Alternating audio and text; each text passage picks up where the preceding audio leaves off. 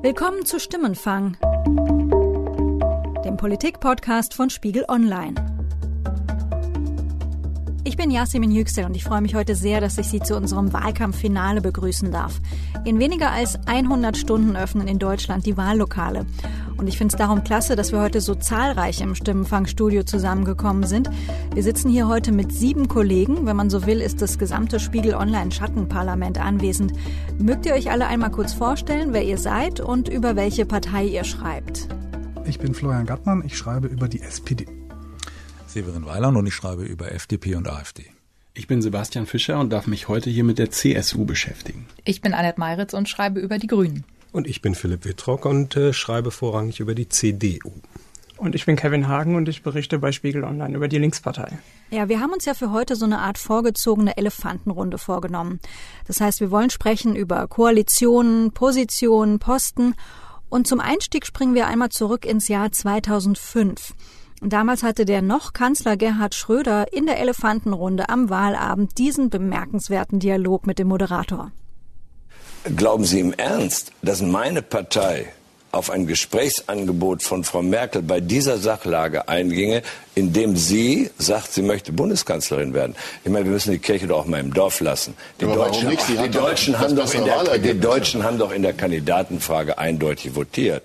Das kann man doch nicht ernsthaft bestreiten. Die Deutschen haben keine und insofern, Kandidaten, sondern sie haben Parteien insofern gewählt. Seien Sie ja, die CDU, haben mehr Zustimmung als Sie. Fragen Sie, ich meine, was fragen Sie mich? Ich sage Ihnen, ich führe Gespräche und ich sage Ihnen heute voraus, die werden erfolgreich sein. Mhm. Wenn Frau Merkel eine Koalition hinkriegt mit der FDP und den Grünen, dann kann ich dagegen nichts sagen. Äh, das werde ich auch nicht tun. Aber sie wird keine Koalition unter ihrer Führung mit meiner sozialdemokratischen Partei hinkriegen. Das ist eindeutig. Machen Sie sich da gar nichts vor. Tja, also diese Szene entbehrt nicht in einem gewissen Unterhaltungsfaktor, das muss man sagen. Wie wir alle wissen, ist es anders gekommen. Aber erste Frage an Florian Gartmann. Warum kann die SPD keine Wahlen mehr gewinnen? Boah, ich bin jetzt gerade noch so bei Gerhard Schröder. Und, und, ja, lass uns äh, an deinem Gedanken teilhaben. Und äh, ich finde, es ist insofern ja ein bemerkenswertes Zeitdokument, weil ich meine, wir beschäftigen uns ja gerade alle mit dem Wahlkampf, weil man eben sieht, was so ein Wahlkampf, ein echter Wahlkampf mit jemandem macht, dass er nämlich am Wahltag und Schröder hat immer drauf bestanden, er hätte keinen Alkohol getrunken. Wirkt, als würde er völlig unter Alkohol oder anderen Drogen stehen, weil er sozusagen völlig realitätsentrückt ist, weil was Schröder damals eben gesagt hat, stimmte alles überhaupt nicht. Ja? Also äh, die SPD lag hinter der CDU, am Ende hat es eine große Koalition unter Frau Merkel gegeben.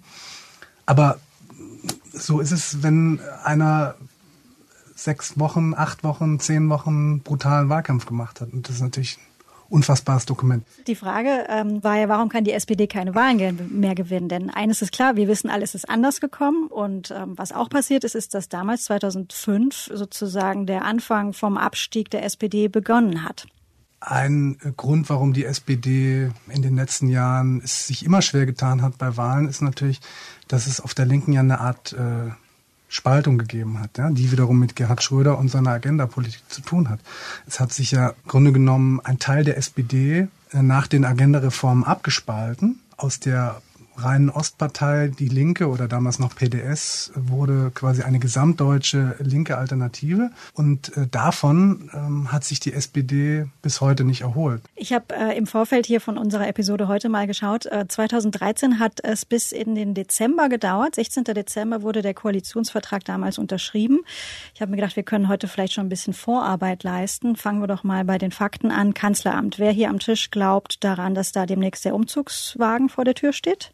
Keiner. Keiner? Oh, nicht. Sehr nicht. unrealistisch. Herrscht denn auch so viel Einigkeit darüber, dass die nächste Regierungskonstellation erneut eine große Ko Koalition sein wird? Das ist in den letzten Wochen äh, sozusagen wahrscheinlicher geworden, würde ich sagen. Das war auch mal zwischendurch anders. Also ganz am Anfang des Jahres, als es äh, noch den Schulzzug gab, da hätte man deine erste Frage auch noch anders beantwortet.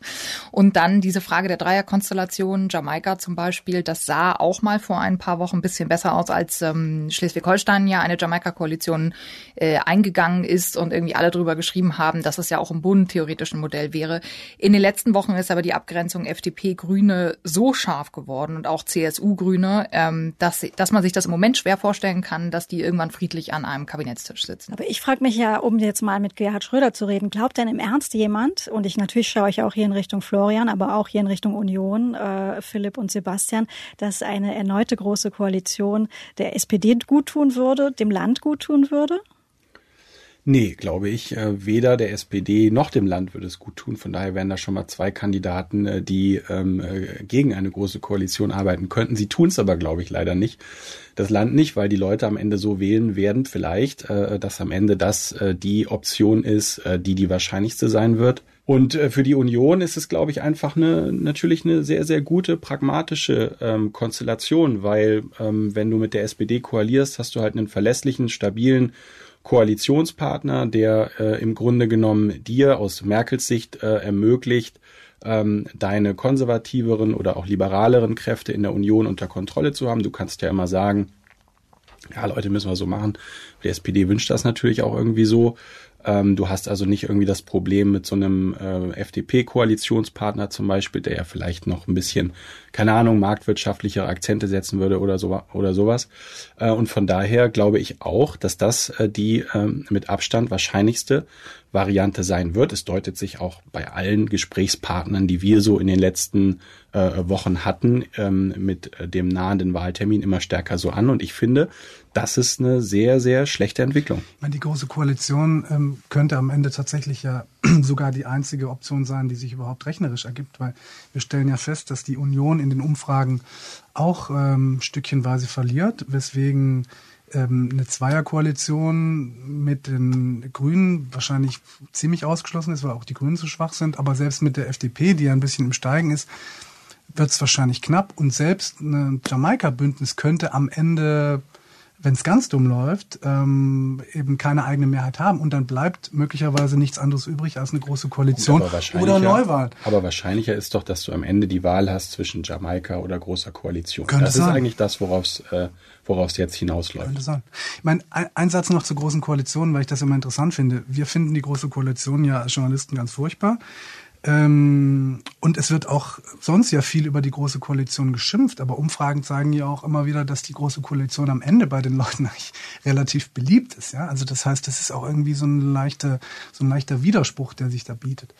Du sagst bei uns Journalisten, dem würde ich widersprechen. Ich zähle mich nicht dazu. Ich finde nicht, dass die Große Koalition und die beiden, die es in den letzten 15 Jahren, glaube ich, wenn ich zurückzähle, gegeben hat, keine schlechte Arbeit gemacht hat. Und man muss auch sehen, dass die Große Koalition einen ganz großen Vorteil hat. Sie kann im Bundesrat äh, Gesetze durchbringen, die sie möglicherweise mit einer kleineren Koalition nicht durchbringen könnte. Die eigentliche Herausforderung wird natürlich sein, jetzt auf die äh, SPD gemünzt, denn die wird wahrscheinlich eine schlimme Wahlnacht erleben, meine Prognose, dass die Führungsmannschaft die sicherlich eine große Koalition anstreben wird, denn es geht auch um Ministerposten, es geht um viele Posten, die dort zu verteilen sind, dass diese Führungsmannschaft einer Basis klar machen muss am Ende, warum sie doch nochmal in eine große Koalition gehen wollen. Denn die Basis wird wahrscheinlich das nicht wollen. Die wird das nicht wollen, weil sie natürlich befürchtet, dass die SPD nochmal ausgezehrt wird. Und der zweite Aspekt, der hinzukommt, Gabriel hat ja beim letzten Mal den Koalitionsvertrag in eine Urabstimmung äh, gestellt und an der haben sich sehr, sehr viele Parteimitglieder der SPD beteiligt und ich vermute, er wird da, beziehungsweise Martin Schulz wird dahinter nicht zurückgehen können und dann wird eine Basis noch einmal einen Koalitionsvertrag absegnen müssen und da ist natürlich die spannende Frage, ob die Partei dann diesmal folgen wird. Martin Schulz hat ja im Spiegel im vergangenen Heft schon angekündigt, dass es in jedem Fall, bei welcher Koalition auch immer eine Urabstimmung, also eine Abstimmung unter den Mitgliedern geben wird. Also das ist, glaube ich, schon mal klar. Ich habe mir jetzt auch im Vorfeld nochmal, nicht das Ganze, aber doch große Teile der Elefantenrunde 2013 angehört. Und da hatten wir eine ähnliche Konstellation, was die Große Koalition anging. Und ähm, Merkel wurde damals auch schon so ein bisschen als der, der SPD-Schreck dargestellt. Und sie hat da eine interessante Antwort gegeben, die würde ich mir gerne nochmal mit euch anhören. Ich habe es ja immer wieder gehört, was mit der SPD äh, so dramatisches passiert ist, als wir in einer großen Koalition äh, zusammengearbeitet haben.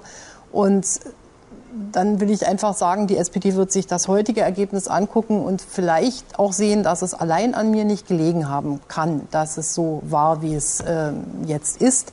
Und sie war jetzt ja vier Jahre völlig frei und konnte alles äh, machen, was sie wollte. Und insofern äh, kann ich dafür nicht die volle Verantwortung äh, übernehmen. Und ich sage heute Abend nur eins. Es gibt viele, viele Menschen in Deutschland, die finden, auch angesichts der Schwierigkeiten, die es um uns herum gibt, dass wir auch in einem bei allen Schwächen ganz guten Land leben. Und vielleicht sollten wir das ab und zu uns auch trauen zu sagen und nicht nur darüber sprechen, was so dramatisch schlecht ist. Ja, ist doch Wahnsinn. Da steckt ganz viel schon drin ich, in das, das gute das war Land. schon sehr nett von der Kanzlerin damals zu sagen, dass sie nicht die volle Verantwortung äh, für den Zustand der SPD übernimmt, aber immerhin offenbar einen Teil der Verantwortung vielleicht. Sie hatte ja auch die SPD freigelassen. Die war nämlich da vier Jahre lang frei, während die Union sehr, mit der FDP regiert hat. Ja, mhm. Im Kern kann sie eigentlich das, oder was du eingespielt hast, kannst du eigentlich, oder kann die Kanzlerin, bis auf die kleine Kürzung mit den vier Jahren, die frei waren, kann, kann sie alles wiederholen in der Wahlnacht. Ja, aber der Punkt ist, sie hat ja, sie hat ja tatsächlich einfach recht. Also ich meine, natürlich haben wir jetzt alle gegrinst, aber letztlich ist es doch an der SPD, einen Wahlkampf zu machen, äh, gerade auch damals 2013 natürlich ein Wahlkampf aus der Opposition heraus äh, und auch jetzt eben aus der Regierung heraus einen Wahlkampf zu machen, der zündet und wo man klare Alternativen äh, aufzeigt und benennt. Das kannst du jetzt ihr tatsächlich nicht in die Schuhe schieben. Genau, und da wären wir halt wieder bei der allerersten Frage, warum kann die SPD keine Wahlen mehr gewinnen? Und das ist ja tatsächlich ein Trend, den wir da jetzt beobachten. Und man fragt sich ja schon, wie kann das, das eigentlich weitergehen? Das hat natürlich auch tatsächlich dann in der Rückschau mit der, mit der Person der Kanzlerin zu tun. Also wir hatten ja ähm, damals, äh, als Merkel noch in der Opposition war, ähm, hatten wir eine, eine Politikerin, die also auch sehr stark neoliberale Ideen vertreten hat. Und von denen hat sie sich äh, ja ganz, ganz schnell verabschiedet, als sie dann Kanzlerin war. Und sie wurde dann ähm, eine, eine Pragmatikerin, wie man sie vorher wahrscheinlich noch gar nicht erlebt hat, also an der sich auch keiner mehr reiben konnte. Sie hat dann die große Koalition geführt. Sie hat dann hinterher im Grunde auch, äh, als es die, die schwarz-gelbe Regierung gab, ist sie von ihrem Kurs da nicht abgewichen. Und die Menschen haben einfach dann hinterher eine Kanzlerin gehabt, ähm, ja, auf die sie sich irgendwie verlassen konnten, der sie vertraut haben. Es gab keine Reibungspunkte mehr. Und äh, da war es natürlich auch unheimlich schwierig für die SPD, eine, eine Alternative zu bieten. Egal, ob nun äh, aus der Regierung heraus oder aus der, aus der Opposition heraus anschließend. Und dieses Problem hat die, hat die SPD jetzt eben wieder. Was du sagst, ich finde, da, da steckt jetzt so dieser Faktor drin, das Chamäleon Merkel. Je nachdem, wie die Konstellation am Ende aussehen wird, werden wir auch eine andere Kanzlerin sehen. Und da schaue ich jetzt hier zu euch, Annette, äh, Severin, Kevin, also auf die kleinen Parteien. Ich habe den Eindruck, es war selten so spannend um diesen dritten Platz. Und der Severin, der meldet sich, der darf ja, jetzt dran. Ja, weil das ist im Grunde genommen etwas, was wir parallel im Fußball erleben. Die Bundesliga ist total langweilig geworden, was da oben die ersten zwei, drei Plätze angeht. Aber unten im Abstiegskampf, da wurde es ja immer spannend. Und im Grunde genommen, ich will jetzt nicht sagen, das ist der Abstiegskampf bei den kleinen Parteien, aber wir sehen es ja beim Kampf um Platz drei. Und da ist es eng, obwohl im Moment es so aussieht, als wenn die AfD klar als dritter, als dritte Kraft hier am Ende durch die Zielmarke geht. Und das sagt natürlich auch etwas über den mangelnden Angriffswillen der SPD. Äh, sie muss angreifen. Die Union kann ja ihren Wahlkampf so führen, wie sie will. Und sie sagt, es geht dem Land gut und so weiter und wir müssen uns eigentlich gar nicht groß bewegen. Aber die SPD hat es, glaube ich, versäumt, ihrem Kandidaten da eine richtige Strategie äh, zurechtzulegen und ähm, das, das sehen wir jetzt auf den letzten Metern. Äh, ich glaube nicht mehr, dass die SPD aus dieser aus dieser Senke von 21, 22, 23 Prozent noch rauskommen wird.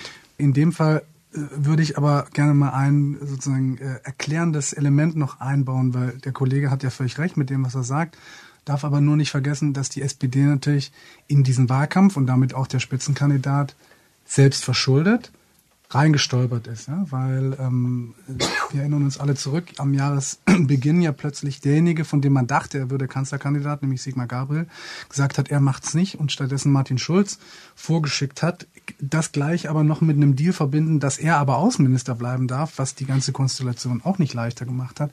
Also dieser Wahlkampf war im Grunde genommen von Anfang an stand er auf eher tönernen Füßen und darüber hat wahrscheinlich hinweggetäuscht, weil die SPD dann ja plötzlich, das hat ja Philipp, glaube ich, vorher schon angesprochen, kometenhaften Aufstieg mal für ein paar Wochen hatte. Ähm, Philipp schüttelt den Kopf. Aber irgendjemand, hast du nie gesagt. irgendjemand hat es hier jedenfalls angesprochen. Ähm, und dann war aber dieser wahrscheinlich Überraschungseffekt und Neuigkeitseffekt weg und seitdem sieht man eben, was sie für Probleme haben. Der Eindruck war eben dam damals zu Beginn des Jahres, dass äh, Schulz die SPD wieder ein Stück nach links lenkt und eben dadurch auch eine Alternative aufmacht. Ja, er hat das Thema soziale Gerechtigkeit in, ins Zentrum äh, seines Anfangswahlkampfs sozusagen gestellt. Ähm, er hat äh, sich ein Stück weit von der Agenda 2010 distanziert und ähm, dadurch hat er, ist die SPD auch wieder nach vorne gegangen, ja, bis über 30 Prozent. Und ähm, das hat eigentlich erst wieder nachgelassen, dieser Effekt, als er plötzlich auf die FDP zugegangen ist. Und dadurch ist wieder dieser Eindruck von Beliebigkeit entstanden. Ja, wir kommen auf jeden Fall immer wieder ja auf Merkel zurück, weil ähm, das ja damals der Moment war, an dem offensichtlich ähm, nicht wenige Deutsche mal gedacht haben, ach, es gibt doch eine Alternative zu Merkel. Deswegen war Schulz plötzlich so beliebt und das ließ aber plötzlich wieder nach. Also am Ende ist es eben Frau Merkel, egal ob sie jetzt Chamäleon ist und egal mit wem sie regiert, mhm. die als die dominante Figur der Politik halt der letzten wie, wie viele Jahre sind es jetzt, zwölf Jahre dasteht und alle beißen sich halt an ihr die Zähne aus. Das ist die Realität. Bevor wir über diese spannenden Alternativen auf diesem dritten Platz und damit verbunden eben auch doch noch Alternativen zur Großen Koalition sprechen, lasst uns mal kurz äh, hören, wie die ähm, äh, Spitzenkandidaten von äh, Links, Grün und FDP über diesen dritten Platz gerade sprechen. Wir wollen rein in den Bundestag und dann schauen wir, können wir Gutes bewirken in der Regierung. Wenn nicht, dann treiben wir die Regierung ob FDP oder wir auf Platz drei stehen, das macht einen großen Unterschied. Das haben wir jetzt jüngst gesehen bei den Äußerungen von Herrn Lindner in Sachen Krim und der Besetzung durch Russland. Der will sich damit abfinden. Also wir sind bisher dritte Kraft, wir wollen das auf jeden Fall bleiben. Wenn wir erstmal drin in dem Bundestag sind, dann wird sich das Verhalten derer ändern, die uns nicht verhindern konnten. Es wird sich ändern, weil sie Angst haben, ihre Mandate zu verlieren, wenn sie uns behandeln wie Dreck. Ja, der letzte, den wir da gehört haben, das war Alexander Gauland von der AfD. Lass es uns ein bisschen sortieren. Wir fangen mal mit den Grünen an. Annette, welche Option ist da realistisch? Schwarz-Grün oder Jamaika? Und was meinst du, wie groß ist dann auch das Risiko, dass die Partei sich nachher in Sondierungen zerlegt, also dieser alte Konflikt zwischen Realos und Fundis wieder ausbricht? Ähm, die Grünen haben jetzt sozusagen vier Jahre Selbstfindungsphase hinter sich. Und dieses Schwarz-Grün-Thema, das war zwischenzeitlich so, als deren Umfragewerte noch stärker waren, ähm, war sozusagen das Konzept für Schwarz-Grün fertig. Das heißt nicht, dass es nicht auch Grüne gibt, die Schwarz-Grün ablehnen. Klar, wir haben den Flügelkampf, aber sie haben zwei Realos an die Spitze gewählt. Die prominentesten Grünen sind Realos. Die Realos sind stark in den Landesverbänden. Und es gibt sozusagen schon viele Szenarien, programmatisch auch, die sich an Schwarz-Grün angenähert haben, mit einigen Ausnahmen.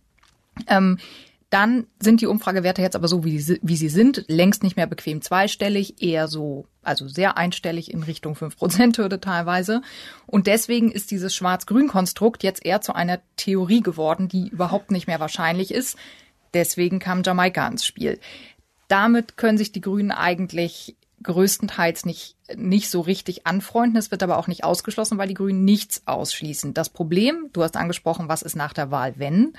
Das Problem ist folgendes. Wenn sie schlecht abschneiden und sie trotzdem aber ein Mehrheitsmacher für Jamaika werden könnten, wird es extrem schwierig in einem Parteitag, sie haben mehrere Parteitage, einer soll dann so eine mögliche Koalition absegnen, ähm, das überhaupt durchzukriegen, weil sie brauchen ja irgendwie ein starkes Argument, hey, wir lassen uns nicht zerreiben zwischen Union, FDP und wollen noch mit Seehofer in der Regierung sitzen. Also da sind ganz viele Wenns und Aber, dass es überhaupt zu so einer Koalition kommt. Und deswegen sehe ich das im Moment als sehr unrealistisch. Es ist aber auch die einzige Regierungsoption, die sie im Moment haben. Severin, ich schaue in deine Richtung. Die FDP. Ich glaube, wir alle sind uns jetzt hier relativ einig. Das sieht ganz gut aus. Christian Lindner bringt die ähm, Partei wieder zurück in den Bundestag. Für ihn gibt's, widersprich mir, nur die Option Jamaika. Das ist richtig.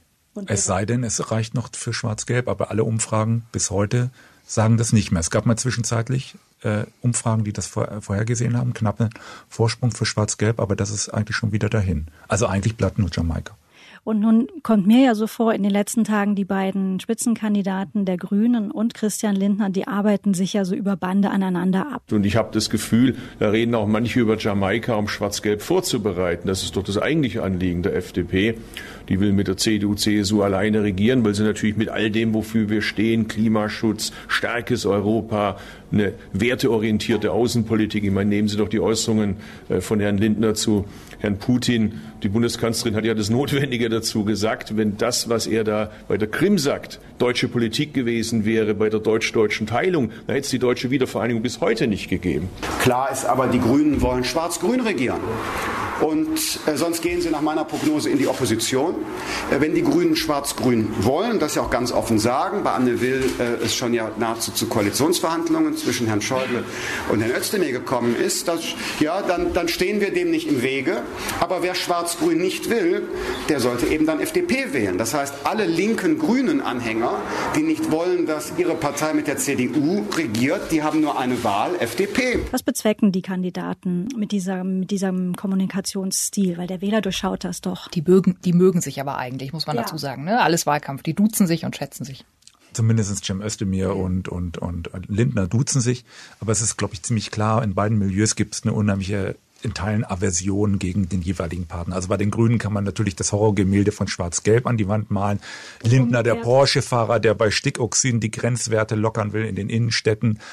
Und äh, bei Lindner ist es natürlich die moralinsauren Grünen, die uns ständig mit Verboten kommen und das Land einengen und unflexibel machen. Das ist sozusagen, das sind die beiden Spielwiesen und die werden bis zum Wahltag gespielt. Und dann muss man sehen, ob es tatsächlich eine Möglichkeit gibt in den Sondierungsgesprächen. Das muss man ja auch sagen. Es gibt zunächst einmal Sondierungsgespräche, ob überhaupt die Basis da ist, auf der persönlichen Ebene, das spielt immer eine wichtige Rolle bei Koalitionsverhandlungen, zusammenzukommen und zweitens inhaltlich. Ich bin da sehr, sehr skeptisch, aber vielleicht können wir da ja rüber. Äh, was würdet ihr sagen, wo werden die strittigsten Themen sein zwischen diesen beiden Parteien? Klima, also äh, Energiewende. Die FDP will dieses ganze Subventionssystem äh, beenden, was die Energiewende angeht. Auch die ganze Nummer mit Diesel. Ähm, das sind die beiden großen Themen, die mir einfallen, wo es clashen könnte. Steuern natürlich auch. Also die Grünen haben im Programm eine Vermögensteuer drin stehen, sind da ein bisschen von abgerückt. Das ist für die FDP natürlich. Fällt dir noch ein anderes großes ein? Naja, wir haben, ähm, das ist jetzt das Thema, was äh, sowohl Grüne und CDU oder CSU beträfe, wäre dann die Eurofrage, die europapolitische Frage. Ähm, es gibt ja deutliche Hinweise, dass die Eurozone umgebaut oder erweitert werden soll. Und es gibt Hinweise, dass die CDU unter Merkel und Schäuble da mitmachen würde. Gabriel will das ohnehin. Das spreche ich jetzt wieder für die Große Koalition. Bei der FDP wird von roten Linien gesprochen. Also mhm. keine Haftungsunion in der Eurozone, kein, kein eigenes Eurobudget. Das ist eine Forderung, die beispielsweise aus Frankreich kommt. Äh, die Grünen ähm, finden, ja, wir müssen Richtung Macron gehen, in Richtung dieser Forderung. Und ich sehe da auch in dieser Frage große Probleme auf eine solche äh, Konstellation aus CDU, CSU, FDP und Grünen zukommen. Ein Gedanke nur noch dazu, weil wir ja viel darüber sprechen, wie sich Parteien gerade anschlussfähig machen und verändern. Ich finde die, die Linke insofern interessant, dass, weil die nämlich ihr, ihr Auftreten und ihr Gebaren, das wird Kevin viel besser als ich erklären können, behalten hat und trotzdem irgendwie konstant diese Werte einfährt. Also ich hatte, hatte den Eindruck, die haben eigentlich kaum was verändert in der Tonalität und sind irgendwie trotzdem da, wo sie sind und überholen ja andere Parteien auch noch. Na, zumindest hatten sie vorübergehend auf jeden Fall was verändert in der Tonalität. Dann ähm, das, äh, die, die Grundsituation ist ja die, ähm, dass, dass die Linke sich in der Koalitionsfrage eigentlich nicht einig ist. Ja? Also es gibt einen Teil, der arbeitet da schon seit Jahren darauf hin, auch ein großer Teil, ähm, und, und äh, sucht eben Anknüpfungspunkte an SPD und Grüne. Und es gibt einen anderen Teil, für den sind Bündnisse grundsätzlich ein Problem und der sieht die Partei eher als Oppositionskraft. Und ähm, im Frühjahr, als es eben durch den Schulz-Hype, äh, als da plötzlich Rot-Rot-Grün möglich schien und äh, die Macht sozusagen greifbar war, da hat sich schon in der Partei was verändert. Ja? Da haben auch plötzlich Leute wie Sarah Wagenknecht zum Beispiel, die Fraktionschefin, die, ähm, die gegenüber Bündnissen eben skeptisch ist, ähm, haben gesagt, äh, die hat gesagt, äh, wir wollen regieren. Ja?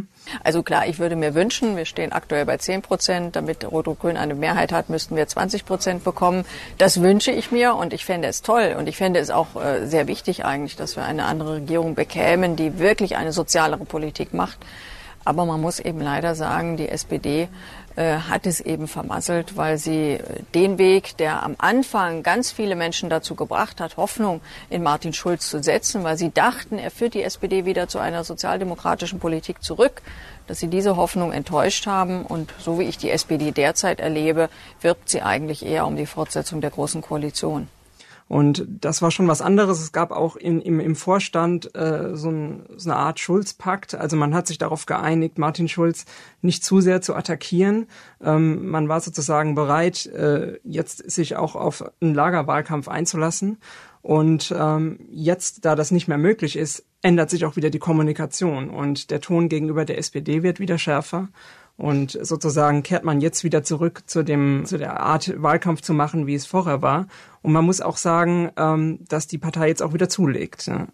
Was ja interessant ist, ähm, die Kanzlerin selbst hat in ihren Wahlkampfauftritten übrigens nie davon abgelassen, kommt mir vor. Sie sagt das auch jetzt bis, bis in die allerletzten Tage. Sie warnt nach wie vor vor Rot-Rot-Grün. Das ist ja so das Dauerschreckgespenst, das einfach immer geht und immer funktioniert und das immer wieder aufgelegt wird. Es kommt auf jede Stimme an.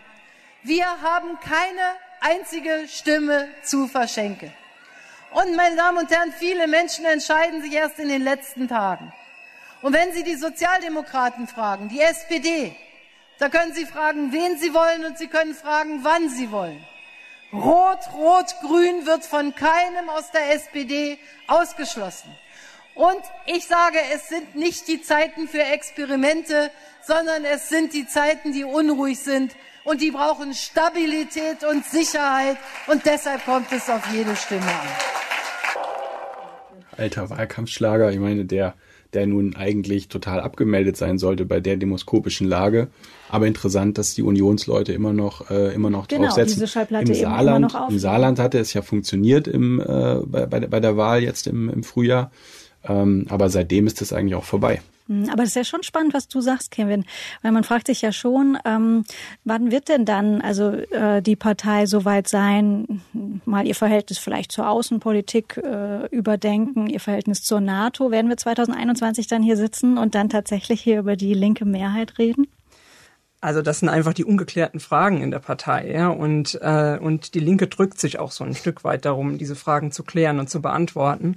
Manche sagen, na ja, das wird sich schon regeln, wenn wir dann eben in der Regierung sitzen. Ähm, aus Sicht der Partner ist das natürlich keine wirkliche Lösung.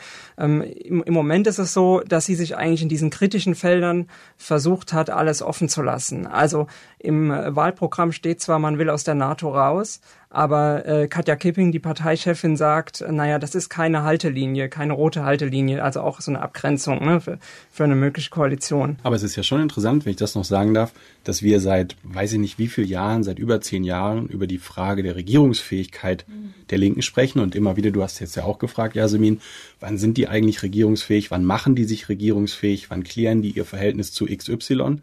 Der Punkt ist, glaube ich, du wirst letztlich, und das, das ist ein bisschen absurd, aber du wirst, glaube ich, regierungsfähig, indem du einmal mitregierst. Also die, die SPD äh, hatte ja auch äh, in den frühen Jahren der Bundesrepublik äh, ähm, ein ablehnendes Verhältnis zur Westbindung und so weiter und so weiter.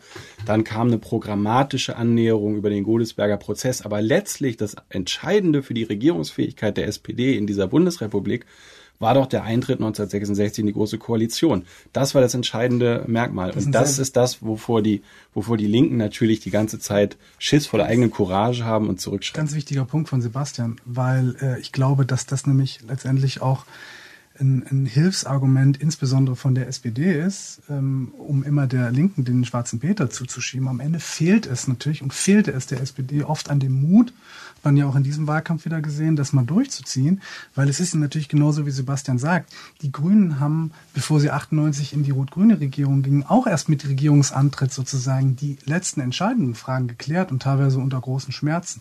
Der Parteitag zum Kosovo-Krieg und so weiter und so fort. Wobei ich der Linken gerade durchaus den schwarzen Peter zugeschrieben habe, schon habe, weil ich gesagt habe, ja, auch die müssen mal die Courage am Ende, finden. Am Ende, genau, am Ende äh, sind alle schuld, aber ich glaube, es ist sozusagen auch irgendwie weltfremd zu glauben, dass sich die Linke irgendwann mal hinsetzt und sagt, und heute klären wir alle mal die Fragen und dann gehen wir in eine Regierung. So wird es halt nicht laufen. Also ich würde sagen, dass es äh, zumindest in der, in der Linkspartei in diesem Jahr Bewegung gab, wie sie sie vorher nicht gab. Genau. Und ähm, man muss ja auch mal sagen, dass die Linke zumindest äh, auf Landesebene ja auch regiert und da auch die Welt bislang nicht untergegangen ist.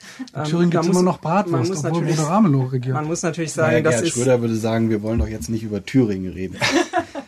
auf Landesebene, da, da spielen natürlich diese ähm, internationalen Themen, äh, die in der Linkspartei ja vor allem problematisch sind, ähm, eine ne geringere Rolle. Das ist natürlich auch naja, klar. Aber, aber du sagst, es hat, äh, hat jetzt Bewegung in der Linkspartei gegeben, wie es sie vorher noch nicht gegeben hat. Auf der anderen Seite hat es dann aber auch direkt wieder die Gegenbewegung gegeben, als man jetzt gemerkt hat, oh, das wird ja auch äh, arithmetisch wahrscheinlich gar nichts, dann können wir ja auch wieder unseren äh, fundamental oppositionellen Kurs einschlagen und äh, da brauchen wir jetzt unsere Regierungsfähigkeit auch nicht mehr unter Beweis zu stellen. Also das ist natürlich auch ein Problem, wenn ich mich dann sofort immer wieder zurückziehe. Aber das tun sie ja eigentlich nicht in dem Maße, muss man ja auch sagen. Also der Parteitag war im Juni, ähm, da, äh, da stand die SPD schon wieder deutlich schlechter da. Die Chance auf Rot-Rot-Grün war ähm, kaum noch abzusehen und ähm, zu dem Zeitpunkt äh, hat sich die, äh, die Partei trotzdem ganz bewusst auch im Wahlpro Wahlprogramm Türen offen gelassen, ähm, um auf äh, Rot-Rot-Grün eben ja, äh, für zuzugehen. den Fall, dass es eben doch noch die Chance gibt und die gibt es jetzt dann eben doch nicht mehr. Genau. Wir sind im Augenblick ja im Prinzip immer noch bei dem Platz drei. Und bevor wir über die AfD sprechen, den mutmaßlichen Neuzugang im Parlament, zwei Dinge noch zu den, zum grünen Wahlkampf und zur FDP. Mir kommt vor, der FDP scheint vieles zu gelingen oder gelingt vieles. Dieser grüne Wahlkampf weiß nicht, wie du es siehst, aber der kam einfach die ganze Zeit nicht so richtig aus dem Quark. Was ist da los? Vielleicht zuerst du, Annette. Wenn man, wie ich jetzt gerade auf dem Grünen Parteitag war und mit den Leuten spricht, ist natürlich alles ganz, ganz mhm. toll. Also an den Wahlkämpfen bebt die Stimmung und noch nie war die Republik so grün wie jetzt. Ne? Also das ist, äh, erzählen einem alle. Aber es erzählen einem natürlich auch nach Satz zwei und drei, warum zur Hölle kommen wir nicht aus dem Quark?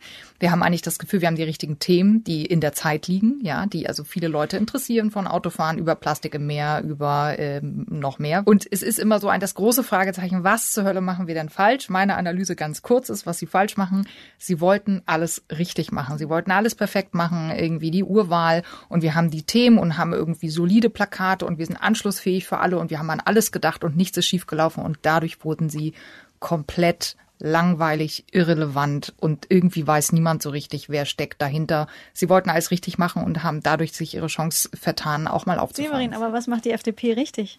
Die FDP hat zunächst einmal den ganzen Wahlkampf um eine Person äh, konzentriert. Dafür ist die FDP natürlich massiv kritisiert worden, weil sich alle fragen und ich mich natürlich auch, was ist das Personal in der zweiten Reihe, was ist vielleicht sogar noch das in der dritten Reihe, wer könnte eventuell noch als Minister in eine Regierung eintreten.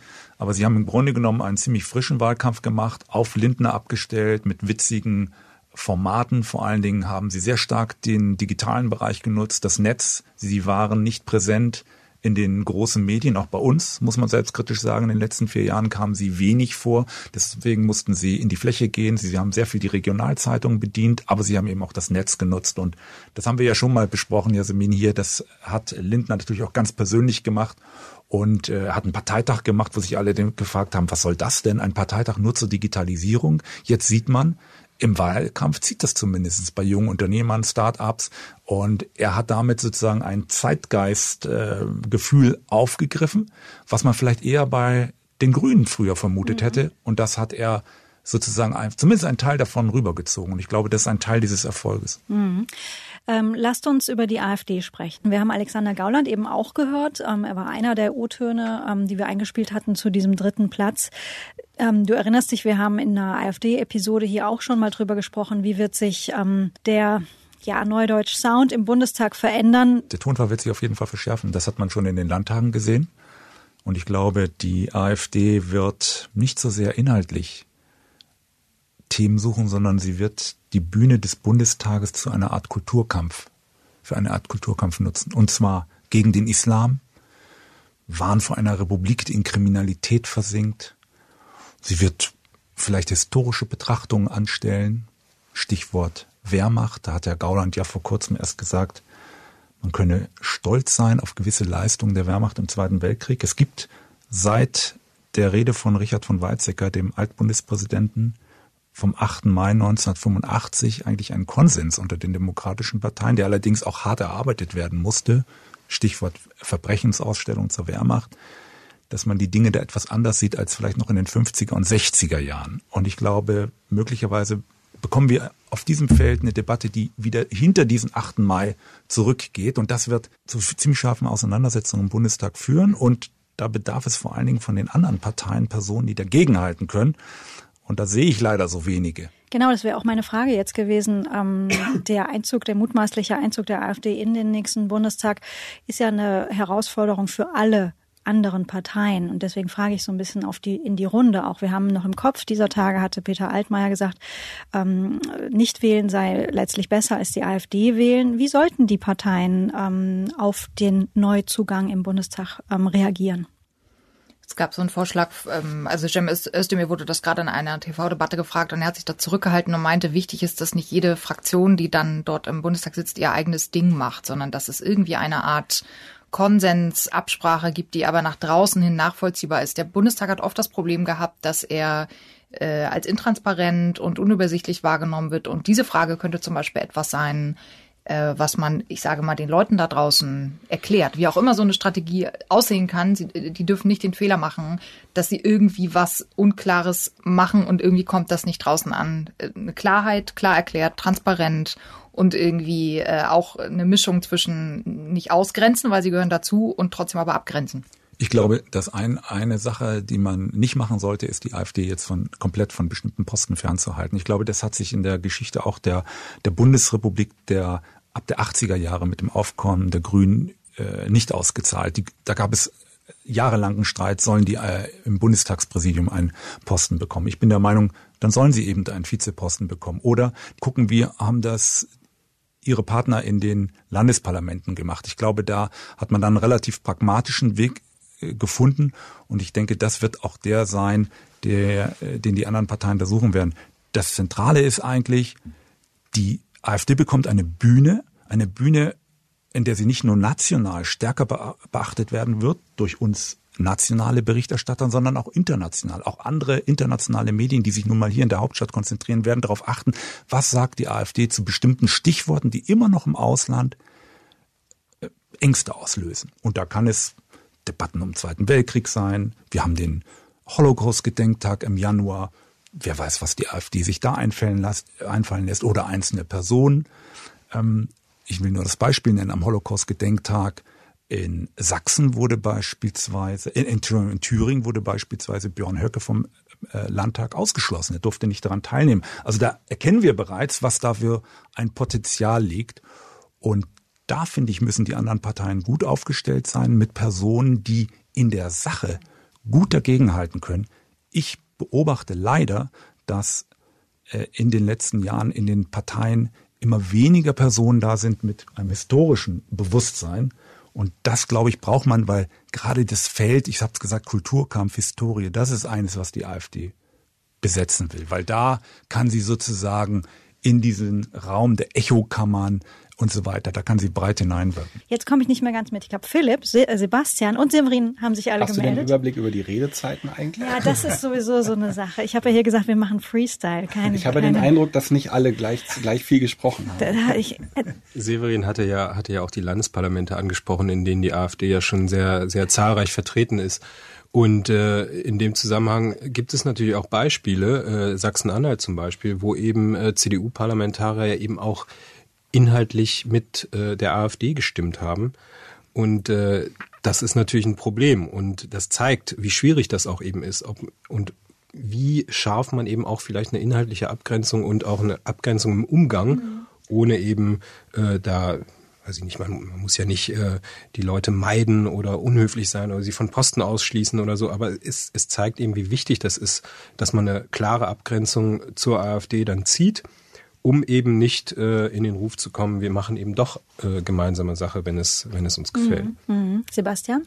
Ich glaube, dass es letztlich genau darauf ankommt. Du musst kühle, klare Haltung und geraden Rücken haben. Du musst immer die Debatte suchen, aber du darfst diese Leute auch im Parlament nicht dämonisieren, weil wenn du sie dämonisierst, werden sie genau das äh, außen nutzen können, um das gegen äh, das parlamentarisch-demokratische System auch ähm, äh, aufzuführen. Und ich finde, dass Österreich uns dabei eigentlich eine gute, gute Lehre sein kann. Der Aufstieg der FPÖ hat natürlich funktioniert, erstens durch gezielte Provokationen und durch Stöckchen hinhalten, über das alle anderen Parteien immer wieder gesprungen sind. Und zweitens eben auch durch die quasi Institutionalisierung der Großen Koalition. Und deshalb will ich nochmal mein Plädoyer vom Anfang machen. Auch deshalb ist es so wichtig, keine große Koalition mehr nach dieser Bundestagswahl zu haben. Auch wenn die große Koalition, Severin will schon wieder mhm. eingreifen, auch wenn die große Koalition, alle großen Koalitionen in der Bundesrepublik immer erfolgreich, handwerklich erfolgreiche Regierungsarbeit geleistet haben. Alle drei, keine Frage. Aber es geht ja hier auch äh, äh, ums demokratische System. Ich will nur eins zu bedenken geben. Wenn wir jetzt zum Beispiel zu einer Koalition kämen wie der Jamaika und wir hätten dann die Linke und die AfD und die SPD in der Opposition, dass es durchaus in der SPD-Führung Leute gibt, die sagen, dann haben wir den schlechtesten Part. Denn wir sind eine staatsbildende, staatstragende Partei und die AfD und die Linke werden mit massiver Kritik auftreten. Und welche Rolle haben wir denn dann? Welche Rolle spielen wir denn dann in der Opposition? Als die schwarz-gelbe Opposition, äh, Koalition existierte, musste die SPD, weil die FDP in der Sache gespalten war, bei den Euro-Gesetzen mit der Union stimmen. Und das wird es natürlich auch geben. Insofern würde ich denen widersprechen, die sagen, indem wir als SPD in die Opposition gehen, werden wir automatisch gestärkt werden. Das lasse ich mal so als Frage, äh, stelle ich das mal in den Raum. Wie so viele Jahre Juniorpartner glaubst du denn, sollte und könnte die SPD noch tragen? Die SPD hat doch ein, eine Vision in der großen Koalition. Es wird wahrscheinlich die letzte große Koalition und die letzte Amtszeit von Angela Merkel sein. Und das kann man ja erstmal in Rechnung stellen und sagen, wenn dann der Abschied innerhalb der Legislatur bekannt gegeben wird von Angela Merkel, dann öffnen sich auch neue Horizonte. Das Personal, was nach Merkel kommt in der CDU, ist nicht besonders stark. Und da könnte durchaus eine SPD aus der großen Koalition mit einem klaren Kurs, mit einem guten Wahlkampf wieder mehr Prozente bekommen. Aber abgesehen davon, dass dann, der Kollege Wittrock sich hier schon dann meldet. Dann kommt der Zeitpunkt, wo Angela Merkel sagt, ich trete noch mal an. Genau, das, äh, das ist natürlich das Risiko. Eine Wette in der Zukunft mit ungewissem Wer soll es denn sonst machen? genau. Ich muss ja leider nochmal 38 Jahre regieren. Tatsächlich hat Severin ja recht. Es ist ja im Grunde die letzte Hoffnung oder die einzige Hoffnung der SPD, dass Angela Merkel irgendwann auch mal aber abtritt. Wenn das deine Hoffnung als, ja, als es, es hilft ja nichts, aber es hilft ja nichts, aber es ist ja so. Dann, äh, also weiß ich aber auch nicht. Aber ich glaube, es gibt immer so ein historisches Missverständnis, äh, was die Rolle der SPD angeht. Die SPD hat zum Beispiel nach dem Ersten Weltkrieg die Weimarer Republik mitgegründet und getragen. Das war kein besonders erfolgreiches Experiment, aber sie war eine staatstragende Partei. Sie hat sich von ihrer, in ihrer Geschichte zu einer staatstragenden und staatsbildenden Partei gewandelt. Und nach dem Zweiten Weltkrieg war sie es auch, auch obwohl sie Korrekturen gemacht hat, beispielsweise NATO-Frage, Westintegration.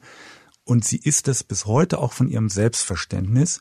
Und deswegen glaube ich, sind die Kräfte in der SPD, die sagen, wir, es ist besser in der Regierung zu sein als in der Opposition, frei nach dem Satz von Müntefering, Opposition, Opposition ist Mist. Mist. Mhm. Ich glaube, dass diese Kräfte nach wie vor in der SPD stärker sind als jene, die es vielleicht an der Basis geben mag, Florian, äh, die gerne raus wollen. Ich finde, das ist das ist meine These, es wird eine der spannendsten Fragen natürlich sein, die wir in den nächsten Wochen erleben Dilemma werden. der SPD zwischen staatstragend und idealistisch. Und das wird sozusagen auch. Ja, Leute, wobei in diesem, in diesem Fall muss ich jetzt, sorry, ich muss es aber nochmal sagen, staatspolitisch, staatspolitische Verantwortung kann eben auch bedeuten, dass man nicht in eine weitere große Koalition gibt, weil man eben nicht die Ränder weiter stärken will, sondern dass man sagt, wir brauchen wieder zwei klare Lager, die um die Macht in Deutschland äh, ringen und die sich auch in der Regierung abwechseln können. und an der SPD übrigens ist äh, die Weimarer Republik nicht gescheitert. Aber um es jetzt nochmal kurz konkret zu machen, also ich glaube, wir dürfen uns nichts vormachen. Wenn es überhaupt eine Option große Koalition gibt, weil die SPD dazu irgendwie noch in der Lage ist, dann wird die sowieso ja nur dann erwogen werden, wenn vorher eine andere mögliche Koalition nicht zustande kommt. Ja? Also die SPD wird ja in jedem Fall erstmal sagen, wenn es eine Mehrheit gibt für Jamaika, dann soll Jamaika mal probieren. Wenn aber dann die Sondierungen von Jamaika äh, schiefgehen und nur noch die große Koalition übrig bleibt, dann möchte ich mal wissen, wie plötzlich die Kommentarlage ist. Dann werden nämlich alle sagen, jetzt muss die SPD aber wieder springen. dann sitzen deshalb, wir nämlich hier wieder. Und dann will ich mal dein Argument sehen, Sebastian. Dann ist nämlich die Alternative Neuwahl. Deshalb würde Und dann kommt ja, die AfD mit 30 Prozent ins Parlament. Deshalb würde ich ja als Schulz äh, sagen, ähm, selbstverständlich äh, würden wir für eine große Koalition bereitstehen aus staatspolitischer Verantwortung, wenn es keine kleine Variante gibt, wenn das die einzige rechnerische Möglichkeit ist. Und ansonsten würde ich es einfach mal ausschließen und dann mal gucken, wie das beim Wähler funktioniert.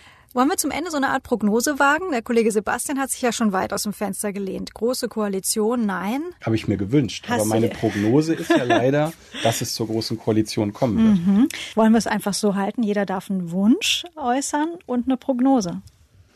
Journalistisch spannend, Jamaika, Absolut. Ich möchte gerne sehen, wie Herr Seehofer mit einem Grünen verhandelt und möchte sehen, was dabei rauskommt, äh, was noch realistisch sein könnte, vielleicht am Wahlabend schwarz-gelb. Das wäre auch für die Lagerbildung gut.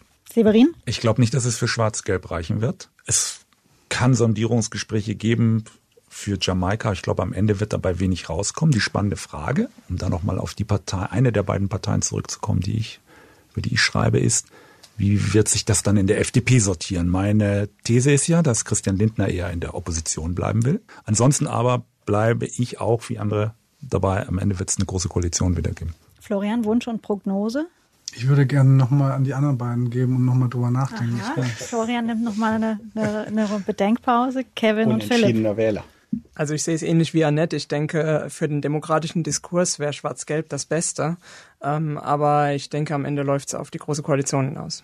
Ich kann leider auch nichts Neues mehr bieten. Also ich befürchte auch, wir bekommen äh, vier weitere Jahre große Koalition und äh, deutlich interessanter, nicht nur journalistisch, wie Annette sagt, wo sie natürlich völlig recht hat, aber auch vielleicht, äh, dass die Menschen mal wieder ein bisschen mehr politisiert werden, also nicht in dem Sinne, wie die AfD gerade versucht, Menschen zu politisieren, also eher zu radikalisieren, aber fände ich, glaube ich, äh, ein anderes Modell wie Jamaika auch ganz wünschenswert. Schließe ich mich an, auch journalistisch natürlich. Jamaika würde ich sehr gerne erleben. Wie lang auch immer das dann ginge, wir wissen das alle nicht, aber ich würde es gerne miterleben und ähm, halte GroKo auch für realistisch. Leider nachdem jetzt eigentlich alles gesagt ist, äh, sage ich doch Nur noch, noch was, nicht von allen, ich doch Florian? noch was anderes. Ähm, wenn ich das richtig sehe, wird ja dieser Podcast erscheinen, wenn noch drei Tage Zeit sind. Richtig. Und wer weiß, was sich in diesen drei Tagen noch tut. Vielleicht schießen die Grünen plötzlich auf 15 Prozent.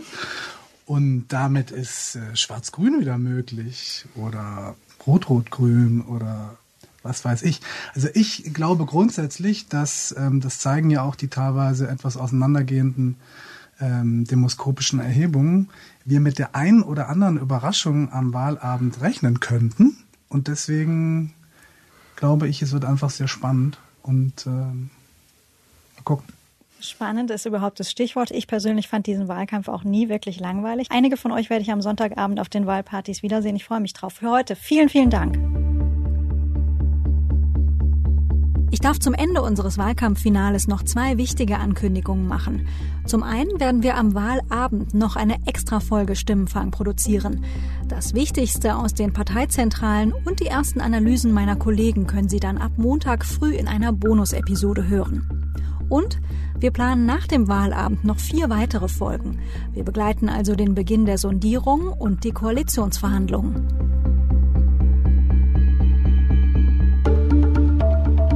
Ich wurde auch in dieser Woche bei der Produktion unterstützt von Ruth Lampen, Charlotte Meyerhamme, Thorsten Reitzek und Matthias Streitz. Die Musik für unseren Podcast kommt von Davide Russo.